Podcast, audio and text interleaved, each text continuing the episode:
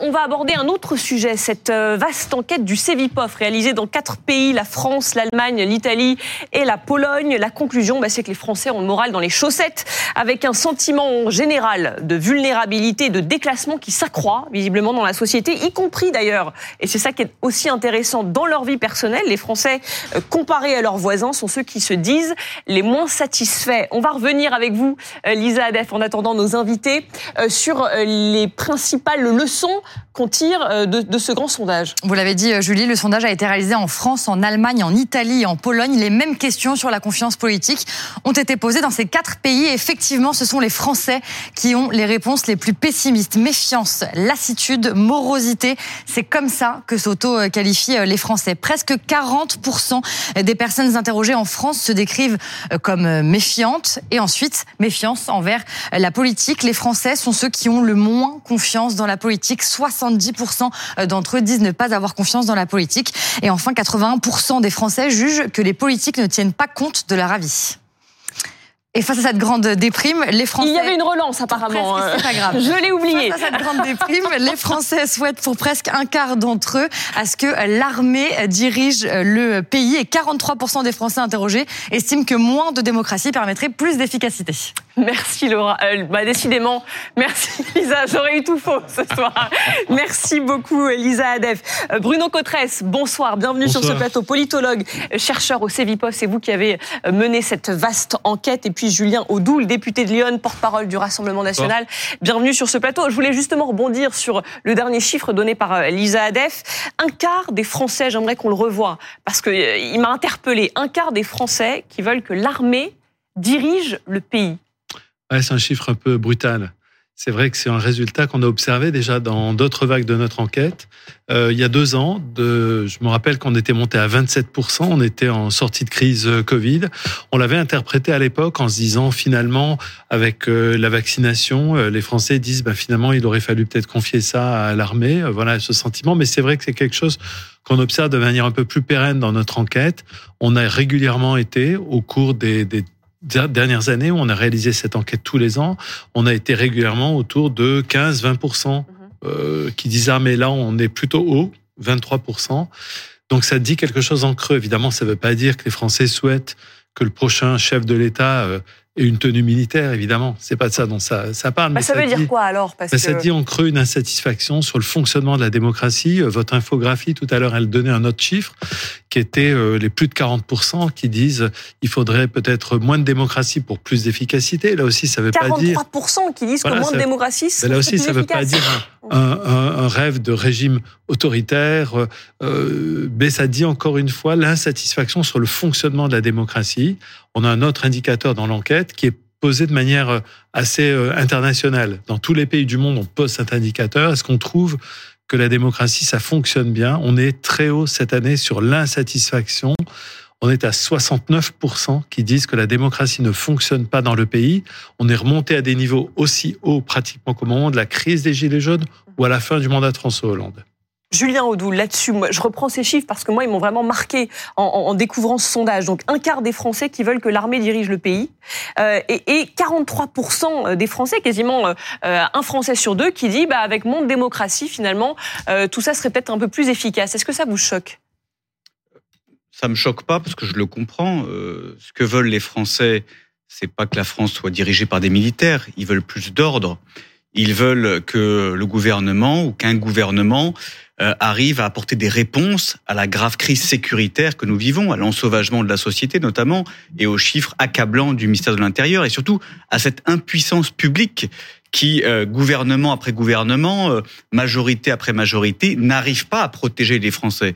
Vous avez dans notre pays une violence gratuite toutes les 44 secondes, vous avez 120 attaques au couteau par jour, vous avez des obligations de quitter le territoire français qui sont exécutées à hauteur de seulement 7%. Donc c'est vrai qu'il y a un sentiment d'impuissance qui appelle les Français à plus d'ordre. Et l'armée, dans l'imaginaire des Français, c'est une institution qui euh, a toujours euh, la cote, parce que ce sont, euh, encore une fois, des hommes et des femmes qui protègent le pays. C'est la discipline, c'est des valeurs, Eh oui, c'est du mais mérite. Justement, C'est ça qui on a aussi- un Premier ministre c'est ça qui- aussi dont qui appelé. la, la ligne euh, a, été, a été fixée, c'est celle de l'autorité. Euh, il était ministre de l'Éducation et il demande à Oui, ce qu'il y ait l'expérimentation des uniformes, il supprime certaines tenues. Euh, voilà, c'est le retour de l'autorité. Et ça, Non, non, Gabriel Attal l'a compris, C'est le non retour de l'autorité dans, le- dans le verbe. On, on- on peut aussi prendre le contre-pied, c'est-à-dire que ce besoin de protection, alors d'une part, mais je parle sous votre contrôle, euh, dans tous les eurobaromètres euh, en Europe, les Français ont toujours été bien plus pessimistes que leurs voisins. Oui, déjà. Il y a quelque chose de culturel Il aussi. y a quelque chose de culturel, voilà. premièrement. Deuxièmement, quand on entend en fait effectivement euh, ce besoin, alors vous vous y voyez de l'ordre dans une dimension sécuritaire, on peut aussi y voir un besoin de protection face à un État qui est déficient, face à un problème de d'efficacité notamment des services publics, voire de leur disparition. Et les Français le disent. Et d'ailleurs, le président de la République le premier, souvenez-vous, en fait, euh, il le dit. Voilà, il voulait une Europe qui protège. Il voulait protéger les Français. On voit bien qu'il y a une véritable difficulté aujourd'hui à répondre à cette demande de protection.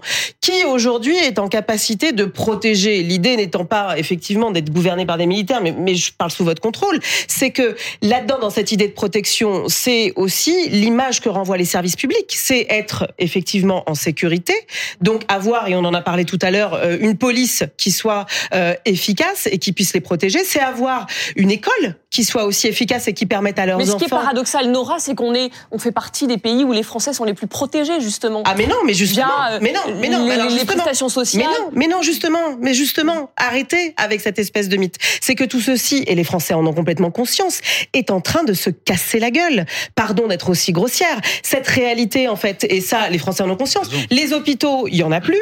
La justice, elle met 4 ou 5 ans, en fait, avant de traiter votre affaire. Les profs, il y en a plus non plus. On, est, on appelle la, la police, en fait, la police ne vient pas parce qu'en fait, là aussi, il y a des difficultés. Cette, cette, ce sentiment d'abandon, et je ne parle pas aussi de ceux qui n'ont pas accès au transport, dans ce qu'on appelle, par exemple, la diagonale du vide, quand on parle des périphéries urbaines, des banlieusards, en fait, qui n'ont pas accès au transport ou alors à des transports dysfonctionnels, ce besoin de protection et de sécurité, c'est aussi social. Et la question, elle est là, en fait, ce besoin de protection. Alors peut-être que l'armée est dans une espèce de, enfin, bénéficie d'un mythe d'efficacité et de se dire bon bah Bien sûr. peut-être qu'effectivement si on remettait un peu d'efficacité, un peu de logistique et que une simplification permettrait en fait de fonctionner mieux et d'avoir tous accès à ce pourquoi on paye parce que là-dessus je rappelle qu'effectivement en termes de prélèvement obligatoire on, on a quand même en fait des taux qui sont importants. Donc là-dessus Gabriel Attal le disait où va l'argent quand il était ministre des comptes publics? Voilà. Dans, dans un paysage global d'ébranlement, d'effondrement de l'État et des protections, il y a quand même la- l'impression et la réalité d'une insécurité croissante des biens et des personnes. C'est ce qui fait qu'elle prend le pli, cette insécurité, et qu'on peut en appeler à, à l'armée. Je pense qu'il y a plusieurs choses derrière cet appel à l'armée un peu, un peu mythique, comme ça, un peu formulé. D'abord, il y a le fait que dans l'histoire, la grandeur et le redressement de la France sont souvent liés à des périodes où un militaire prenait le dessus. Napoléon, De Gaulle. Même si évidemment il y a des contre-exemples. Napoléon III, ça s'est mal fini après une belle période de redressement économique. Et Pétain, bien entendu, c'était aussi un militaire, même s'il était plus vraiment en état d'exercer euh, ses, ses talents de, de soldat. Mais De Gaulle, Napoléon, ça reste comme des mythes. Donc on se dit régulièrement, tiens, si on remettait un général à la Un tête du De pays, Gaulle, ça irait ouais. mieux. Comme on dit parfois, il faudrait une bonne guerre. Il y a eu un mythe pendant quelques années, les plus vieux s'en souviennent, autour du général Bijard, que les gens voulaient mettre à la tête de l'État. Et il y a eu plus récemment Pierre de Villiers, Ah oui. par sa popularité, après avoir été euh, humilié. Qui a vendu et- plus de et 100 viré 000 par- livres en par- 2017. Voilà, et, et il était testé dans des sondages, et Il les gens disaient, mais. Pierre de Villiers, pourquoi pas en faire un président? Il a eu la sagesse de ne pas se risquer dans cette compétition où il aurait été écrabouillé. Et puis, il y a la crise de la démocratie. 43% qui ne font plus confiance à la démocratie. Je voudrais vous parler en un mot de Polybe de Mégalopolis. C'était un homme d'État grec du deuxième siècle avant Jésus-Christ qui avait été fait prisonnier par les Romains et qui a créé la théorie de l'anacyclose. Il part de la démocratie, il dit la démocratie, au bout d'un moment, ça marche pas. Parce qu'à force de vouloir donner à chacun un peu de droit et de respecter tout ce que la partie du peuple veut, en clair la proportionnelle, bah, ça finit par une sorte de, de, de chaos, un peu d'anarchie. Et au bout d'un moment, le désordre, les gens n'en peuvent plus, ça s'appelle l'oclocratie, le pouvoir de la foule, ils réclament un chef. Et ils vont vers un tyran. Généralement un tyran qui sort du peuple, un peu comme Napoléon Bonaparte, hein, qui n'était pas un aristocrate. Et ça crée un tyran un peu de démocrature. Il est choisi par le peuple, mais alors euh, il fait le boulot, puis euh, euh, on donne plus notre avis, il décide de tout. Évidemment, le tyran, au bout d'un certain temps, on commence à s'en lasser. Et ça arrivera à M. Orban et à M. Erdogan et à d'autres. Qu'est-ce qu'il fait le tyran quand il voit qu'il commence à être un peu contesté? Il s'élargit à l'aristocratie. Puis après, aux, tous ceux qui sont un peu riches, à la plutocratie. Et puis ça suffit pas. Ça finit quand même par une révolution. Et qu'est-ce qu'on met en place? La démocratie. et c'est reparti. L'anacyclose, c'est ce cycle de Mm. grandeur et de décadence de notre démocratie. Christophe, on en est un moyen, Oui, un moment peut-être où les gens se disent on est dans l'oclocratie. Bah, peut-être qu'ils peuvent aussi se dire, et ça on l'a vu avec les Gilets jaunes, on est aussi dans un moment de crise de l'écoute, avec une classe politique qui a qui est quand même hors sol, qui a des, qui a des elle écoute, difficultés elle à a pas de entendre. réponse. Non, voilà. Donc là, là-dessus, et ça on le voit que ce soit aux États-Unis, en Amérique latine, que ce soit en Europe. Vous évoquiez Orban à l'instant, on évoquait aussi l'Italie tout à l'heure. Voilà, cette crise de l'écoute qui fait que aujourd'hui vous avez beau dire, manifester, crier, dire que effectivement vous demandez plus de protection, plus de services publics, plus de d'horizons non bouchés, parce que c'est ça aujourd'hui.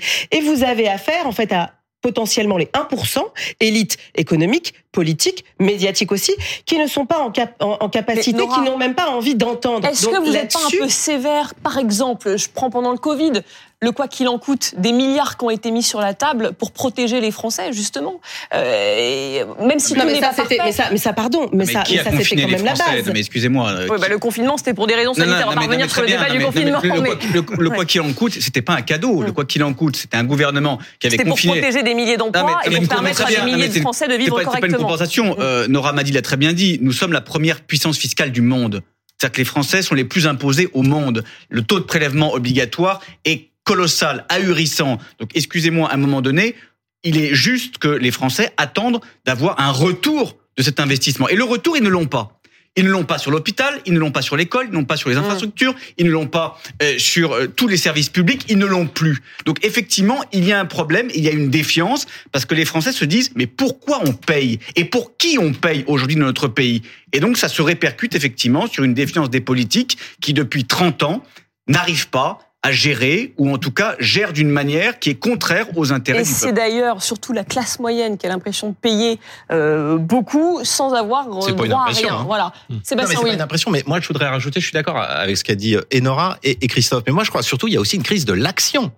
C'est-à-dire que vous votez, vous élisez des gens, ou vous faites des manifs, vous faites des choses, et il ne se passe concrètement dans la vie des gens rien, ou quand il se passe quelque chose, c'est du déclassement. On va en parler d'ailleurs de ça. C'est-à-dire que petit à petit, ça rogne, ça rogne. Alors on peut parler de l'hôpital, on peut parler de la police, on peut parler de la justice, on peut parler du pouvoir d'achat, on peut parler de plein de choses. Donc à un moment, effectivement, on a envie d'une image forte, et effectivement, l'image mythologique du militaire qui va sauver, ou de partis comme le vôtre, d'ailleurs, hein, qui incarne ça.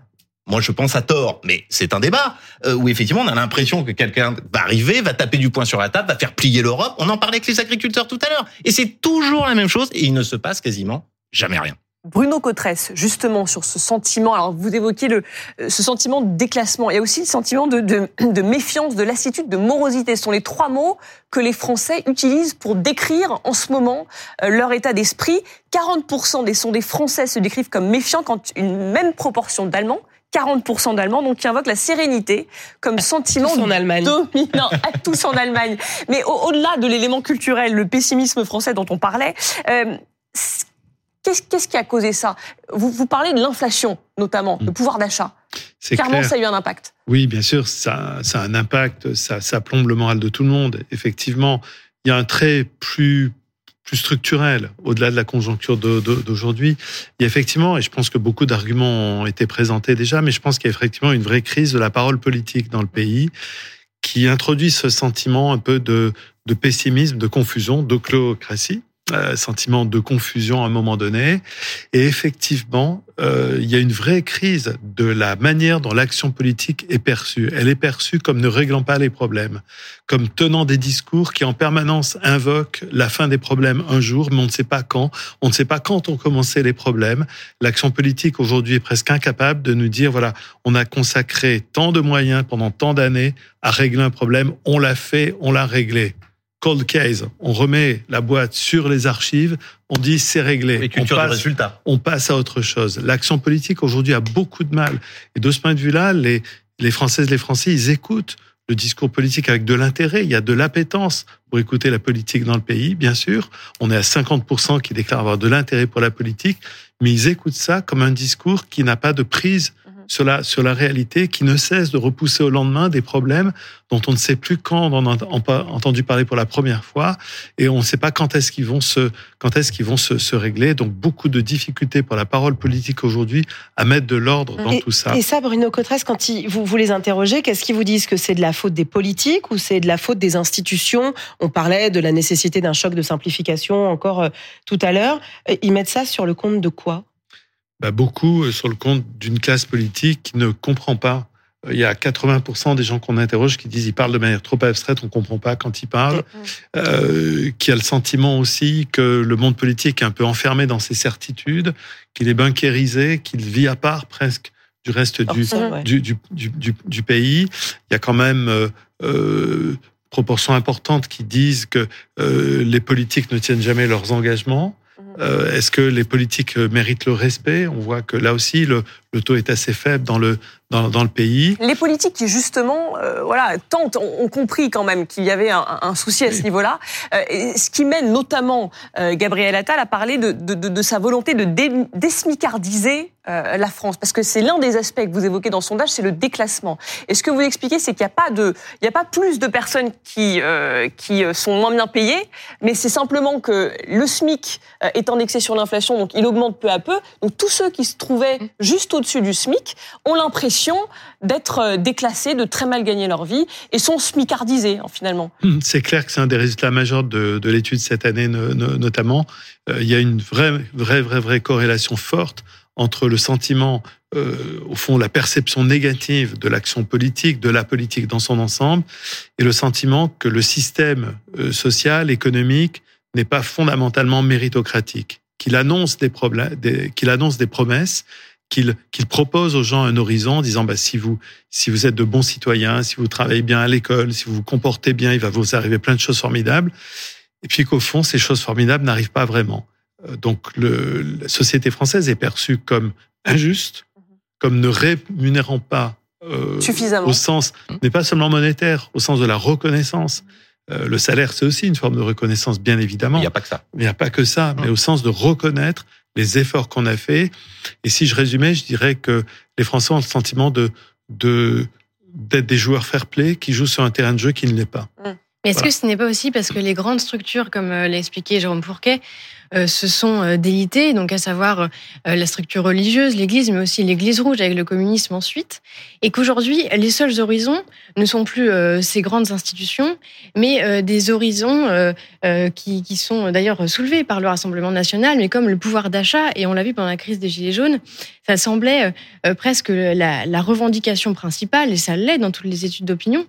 Est-ce que ce n'est pas parce que nous ne réfléchissons plus à qui nous sommes de manière euh, un peu plus globale et qu'il y a peut-être un aspect simplement, une approche simplement pragmatique de l'existence. Qu'il y a aussi Après, ce quand sentiment on peut pas remplir le frigo, c'est un peu compliqué de réfléchir à qui on est. Non, Enfin, pas bon, du tout. Justement, je- ça, c'est du mépris de classe. Non, pense- pas du tout. Je pense qu'il y a, c'est, c'est clair qu'il y a des dimensions d'évolution assez structurelles dont, dont vous parlez, qui effectivement les, les points de repère pour dire ben j'y vois pas très clair, je comprends pas bien ce qui se passe, mais au fond, au fond il y a des gens qui parlent pour moi et je, me, fie à leurs paroles.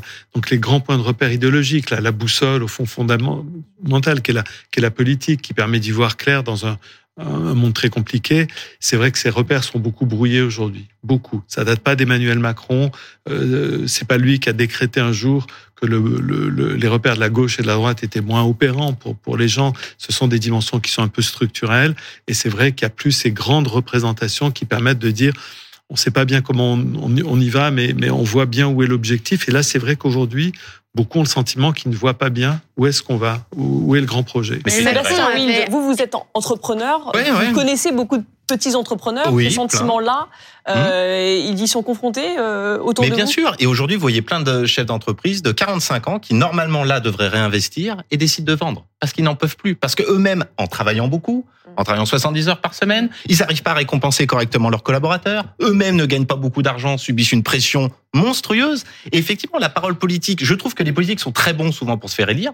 On l'a vu avec Sarkozy, il y avait un véritable engouement. À tort ou à raison. On l'a vu avec Macron, il y avait un véritable engouement. Et une fois qu'ils arrivent au pouvoir, peut-être parce qu'il y a de vrais blocages autres, ça peu importe, on peut en débattre. Mais derrière, il ne se passe quasiment rien, voire, ce que disait Nora tout à l'heure, on perd des choses. Mm. Et donc au bout d'un moment, c'est décourageant. N'importe quoi, une histoire de couple, une histoire d'amis, une boîte. Demain, si vous fixez un cap et que ça marche jamais, comment voulez-vous avoir le moral? Enfin, je veux dire, ça sert à rien qu'on soit 10 autour d'une table pour réfléchir à ça. Mm. Vous voyez ce que je veux dire? Si d'un coup, il n'y a pas de cap et qu'il n'y a rien qui s'améliore, comment voulez-vous vous coucher le soir en vous disant c'est super, vivement demain? Mm. C'est un cauchemar. Et c'est ce qui se passe. Contre ce sentiment de déclassement, vous, au Rassemblement national, vous proposez quoi?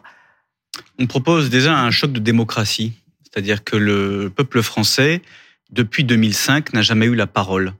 On lui a jamais posé une question par référendum. Et la seule fois on lui a posé en 2005, dernièrement, euh, trois ans après, en fait, on est passé dessus avec le traité de Lisbonne. Et ça, vous savez, c'est quelque chose qui peut paraître effectivement euh, très lointain, très artificiel, mais le sentiment de ne pas être écouté, le sentiment de ne pas être consulté, euh, tout ça, ça joue Mais sur vous feriez la un référendum et la, sur et la quoi alors rupture concrètement des référendums réguliers. Marine Le Pen, présidente de la République, interrogerait le peuple français régulièrement pour qu'il se réapproprie justement ce lien direct et cette courroie de transmission entre euh, le gouvernement, le pouvoir exécutif et puis euh, le peuple souverain qui encore une fois reste le seul souverain. Et puis il y a cette mesure, cette proposition qui avait été portée lors des Gilets jaunes, qui est ce référendum d'initiative citoyenne, que ce soit le peuple qui porte des sujets. Je pense que c'est euh, très Mm. Mais important. donc, par exemple, concrètement, après, parce que là, parce que là, on parle d'inflation, pouvoir oui, oui. d'achat. Non mais En- Comment est-ce que le référendum peut, peut résoudre ce, ce- ce problème-là? Non, mais le référendum est l'un des outils qui peut résoudre. Mais le principal, c'est peut-être le respect de la parole publique, le respect des engagements. Euh, Monsieur Macron, il faut quand même se rappeler qu'en 2017, il a été élu sur une promesse qui s'est révélée être un immense mensonge, celui du nouveau monde. Alors oui, il y a eu un espoir, euh, un homme nouveau, euh, jeune, qui rassemble la gauche et la droite. On va voir ce que ça va donner. Ça Et a une été- baisse du chômage, ça a, quand même. ça a été. Non, arrêtez. Les investisseurs Ah, n'ont jamais ah, investi ah, autant en mais- France que depuis ces années-là. Vous Arrêtez avec l'escroquerie. L'escroquerie de la, de la baisse du, du chômage, c'est surtout l'appauvrissement général de la France. Aujourd'hui, le, le- le résultat de sept ans de macronisme, c'est que vous avez des gens qui arrêtent de travailler parce que ça coûte trop cher de travailler. Vous avez la classe moyenne qui est au-dessus, à peine au-dessus de la ligne de flottaison et qui se dit est-ce que mes enfants ne vont pas basculer dans la précarité. Est-ce que j'arriverai à payer ma facture? Est-ce que c'est ça la réalité. Et d'ailleurs, la première mesure euh, du gouvernement euh, de Monsieur Attal, c'est quand même l'augmentation de près de 10% de la facture d'électricité. C'est ça aussi qui précarise. C'est ça aussi qui suscite euh, la Et défiance. il parle aussi de réformer euh, il les, parle bas salaires. Mais ils parlent beaucoup, mais ça fait sept ans qu'ils parlent beaucoup. Qu'est-ce qu'ils ont fait? Il y a eu cinq euh, premiers ministres. Lui, À il vient d'arriver euh, à Matignon. non, non, mais c'est le cinquième Premier ministre. Est-ce que ça a changé quoi que ce soit dans la vie des Français? Il y a eu à la fois une dépossession, un appauvrissement, dépossession sociale, économique, mais aussi des territoriales et identitaires. Parce que moi, ce que me disent les gens, c'est pas qu'économique, c'est pas se dire seulement le pouvoir d'achat comme si chacun était arc-bouté sur son égoïsme. C'est pas ça. C'est aussi qu'on ne reconnaît plus le pays dans lequel on est. C'est aussi parce qu'on voit la France se transformer. Et ça, ça impacte aussi les Français. Il faut en avoir conscience. Quatrième Alors. Premier ministre. hein. Philippe, Castex, Borne et Attal. Le cinquième, c'est lequel Il arrive, il arrive. Il arrive, il arrive. Ce sera, le prochain. Ce sera, ce, ce sera le prochain. Vous inquiétez pas, il y en aura Allez, un autre après les merci. européennes. Merci beaucoup à, à- à tous les deux. Merci Bruno Cotresse.